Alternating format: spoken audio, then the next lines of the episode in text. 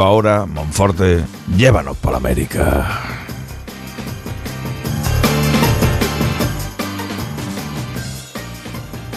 Y en América mm, hemos llegado por otro sistema de transporte. Querido Agustín Alcalá, muy buenas noches. Señor Salas, ¿cómo estamos? Pues pendientes de muchas cositas, pero hoy debo preguntarte lo mismo que estamos pidiendo para los oyentes en el Ultramarinos temático. ¿Eres de sopas? ¿No lo eres? Si te gustan con tropezones, sin tropezones, Agustín. Mira, yo soy sopero, sí, a mí me gustan mucho unas, las sopas eh, eh, de, siempre. Eh, yo prefiero sopas de mariscos, sopas, sopas de pescado. eso es algo que yo creo que, como las comí tanto de pequeño, pues me ha acompañado durante el resto de mi vida. bueno, entramos en materia. Y hoy, wow, ¿son los bibliotecarios una especie en extinción? y por qué muchos de ellos y ellas se consideran la última línea de defensa frente a las amenazas de aquellos que consideran los libros peligrosos, muy peligrosos, y que han convertido la lectura de novelas o de obras sobre los afroamericanos o los homosexuales en una batalla en la que vale todo para censurar lo que ataca a la moral cristiana, blanca y temerosa de las minorías. Agustín. Porque hoy, de verdad, permíteme, mm, es que tenemos que hablar de este asunto, de una profesión de la que sus miembros se sienten muy orgullosos y están comprometidos por la libertad de ideas y de opiniones que son fundamentales para vivir en democracia, algo que en zonas de Estados Unidos no está garantizado.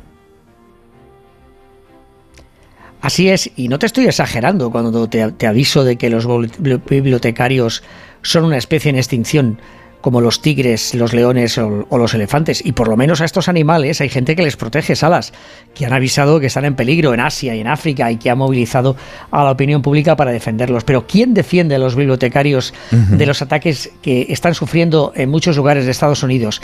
En la reciente conferencia anual de la Asociación de Bibliotecas que se ha celebrado en Nueva Orleans, que por cierto es un lugar ideal para visitar cualquier eh, día y por cualquier motivo, unos 2.000 bibliotecarios, hombres y mujeres, han hablado de las amenazas que sufren, de los ataques personales, de las cartas que reciben, de las llamadas telefónicas, de las amenazas, de la censura y de la campaña coordinada de muchos grupos que ven en los libros un peligro para su estilo de vida. Ya sabes que para el mantenimiento de las ventajas de ser blanco, cristiano y votante del movimiento MAGA de Donald Trump, cuando los asistentes a la conferencia hablan más de los intentos de suprimir las ideas, de censurar libros, de atentar contra las libertades de sus visitantes, de aquellas personas que frecuentan las bibliotecas, por su, que, por su color de piel, por sus preferencias sexuales y por su identidad. Y cuando hablan más de estos asuntos que de los libros que prefieren, de cuáles son sus libros favoritos, de sus recomendaciones y de su profesión, es que tenemos un problema muy serio. Fíjate que en el año 2021 1.597 libros fueron objetos de 729 intentos de censura para quitarlos de la biblioteca. Y los primeros ocho meses del 2022 fueron 1.650 publicaciones las que fueron censuradas, algo que no ocurría en este país en, varios, en varias décadas y que ha recordado a muchos de los asistentes a esta asamblea, a esta conferencia de bibliotecas de Nueva Orleans, a los tiempos del senador, del senador McCarthy y esos momentos oscuros que vivió este país debido a la censura y a la persecución de aquellas personas que no pensaban como ellos y que sufrieron la persecución y la ruina de sus vidas. Y me estoy acordando también de documentales, historia sobre los nazis. Lo primero que hacían era quemar y prohibir libros. Lo primero. Anda que no. No exageras, Agustín, cuando me avisas de que los bibliotecarios son una especie en extinción como los tigres, los leones o los elefantes. Sí, ya, ya, te, lo, ya, te, lo, ya, te, lo, he contado. Es decir, en este momento hay mucha gente que se está planteando seriamente si continúa en esta profesión o si decide marcharse a casa y buscar otro trabajo porque no aceptan estas persecuciones a las que están siendo sometidas. Uf, es terrible. ¿Y cuál es el objetivo de estos grupos que persiguen a los bibliotecarios y hasta dónde pueden ser capaces de llegar?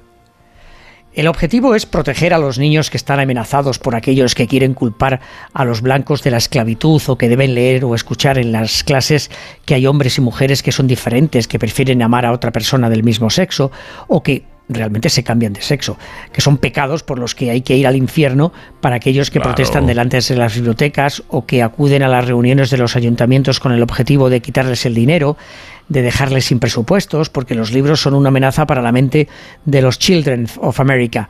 Recuerda ah. que la batalla contra el aborto aquí comenzó con la persecución contra las mujeres y los doctores a las puertas de las clínicas donde se interrumpía el embarazo y ha terminado con la decisión del pasado año del Tribunal Supremo de acabar con ese derecho que disfrutaban las mujeres norteamericanas eh, durante medio siglo. Y el objetivo de estos grupos ahora, con los libros, con las bibliotecas, es el mismo, defender que los libros son una amenaza para la dulce e inmadura mente de los niños y que por tanto hay que acabar con esas bibliotecas y con sus empleados que no se atreven a defender la moral cristiana y de la familia de toda la vida.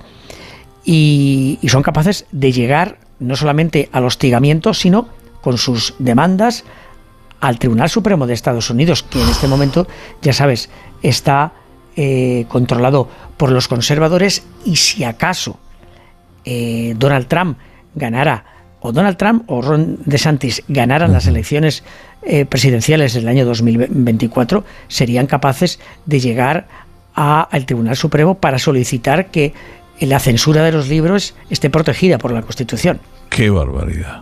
Estoy flipando en colores. Ay, Agustín. Mm, cerrando el ciclo de esta semana, ¿cuál es el dato? 250, porque son 250 millones de dólares lo que se gasta el más de millón de personas, de norteamericanos, que al año visita México para realizarse operaciones médicas, porque aquí en Estados Unidos son muy caras. La mayoría de, de ellas son de cirugía estética, como la que quería hacerse una mujer de Carolina del Sur, que ha sido noticia porque terminó con la muerte de dos de sus acompañantes asaltados el pasado viernes heridas a un tercero que fueron tiroteados por miembros del cartel del Golfo que controla la ciudad fronteriza de Matamoros. qué terrible historia esa, ¿eh? sin duda. Vaya tela. Agustín Alcalá, la noche americana. Ahora toca que descanses, que hay enjundia informativa para dar y regalar cada día en los Estados Unidos. Pero esta semana especialmente, especialmente. Y tiene que ver también con estas noticias como la que has contado hoy y el cine. Anda que no, anda que no. Toca descansar, Agustín. Un abrazo. Saludos y buenas, buenas noches.